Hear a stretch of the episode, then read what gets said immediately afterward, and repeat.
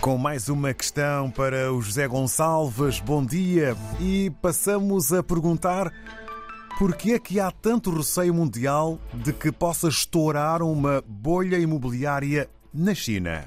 Eu começaria a resposta por lembrar que todas as fases, eh, nos últimos 500, 600 anos da história económica da humanidade, fases de expansão económica ou de enriquecimento, não é a mesma coisa, de setores importantes eh, em diversos países, isto sempre deu lugar a desenvolvimento da construção.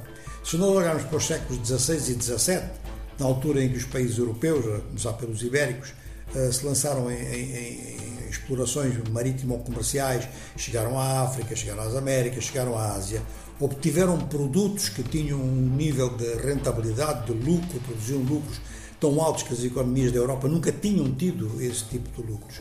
Uma parte deles foram desviados justamente para a construção. Fosse para a melhoria das condições eh, de habitação das classes dirigentes. E quando estou a falar classes dirigentes, estou a falar não só da aristocracia, mas também das burguesias comerciais que na Europa já existiam quando esses movimentos de expansão foram lançados. Eh, e foram melhorias substanciais nessas alturas. Mas havia também investimentos a nível da ostentação do poder político, tanto interno quanto com projeção internacional, que era a construção de grandes palácios, era a construção de grandes castelos. E a nível religioso, então, grandes catedrais, mosteiros e conventos, várias destas coisas viraram até monumentos e custaram muito caro, e custaram muito caro essas economias europeias, parte das quais pagaram isso durante muito tempo, tiveram dificuldades e, e constataram que tinha sido um erro económico eh, essa aplicação, esse, esse tipo de aplicação. Eh, foi uma bolha, embora na altura não houvesse a expressão, a expressão é do século XXI, refere-se à, à, crise eh, imobiliária norte-americana 2007-2008, que não só causou problemas dentro dos Estados Unidos, mas teve ecos no mundo inteiro e ecos muito fortes. Ou seja, que os bancos acreditaram, o setor de crédito dos bancos eh, acreditou eh, que era sem limites aquele mercado e alguns bancos até faliram porque realmente as pessoas não tinham a capacidade de cumprir obrigações financeiras decorrentes de uma melhoria constante das suas condições de, de moradia. É, é bom lembrar que o setor imobiliário é um setor que tem diversas fases. A primeira delas é a fase da construção. Um edifício, mesmo sem ser assim muito sofisticado, numa cidade de desenvolvimento normal e de tamanho médio, um edifício implica uns 30 produtos que têm que ser produzidos pela indústria. Portanto, isto cria muitos empregos. Depois, a própria colocação dos produtos, até dos materiais, até aquilo se tornar um edifício, também cria muitos empregos.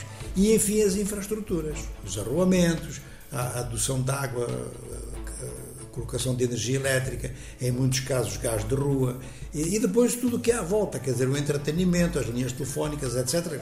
Não vou continuar, porque já viram o impacto que isto tem numa economia. Isto tem um grande impacto de crescimento, mas se isto estagnar ou voltar para trás, tem um efeito devastador eh, sobre a economia. E quanto maior for a economia, pior para os outros Assim, nesta altura, e lembrando já de 2007, 2008, nos Estados Unidos, em que provocou crise mundial, se houver uma bolha muito forte em termos económicos, em termos de imobiliários na, na, na China, em termos económicos, o reflexo é tão grande sobre a economia chinesa que vai transvasar para outras economias. E este, este facto é, por exemplo, no caso da África, a China é, é o principal parceiro de quase todos os países africanos. Ora, Além disto, além deste risco, existe um outro risco eh, que pode também provocar bolha, porque há limites para os custos. E eh, vários, em vários países nota-se um investimento de não residentes em habitações, em edifícios.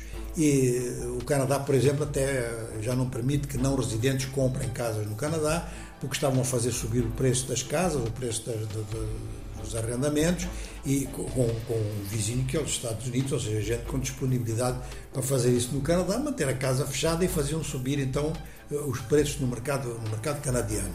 Eh, na Europa, há alguns riscos desse tipo em países muito atrativos do ponto de vista também turístico, onde muitos dos turistas sentiram que podiam comprar casa, usá-la uma vez por ano e depois fazer subir os preços, como aconteceu, como está a acontecer na, na Europa. De maneira que tudo isto somado Olhando-se para a potência da economia chinesa, é claro que os receios são grandes. Há o facto de que na China estão a tomar medidas reguladoras, eh, já aprendendo com o que se passou nos Estados Unidos. Também há muitas medidas de caráter legislativo para criar novas regras no setor habitacional na Europa. Se por acaso alguma destas coisas falha em algum destes dois uh, eixos centrais da economia do mundo, que é a economia chinesa e a economia europeia, bom, a, situa a situação internacional vai se tornar, do ponto de vista económico, ainda mais grave entre a China e a Europa na economia dos nossos dias com o José Gonçalves.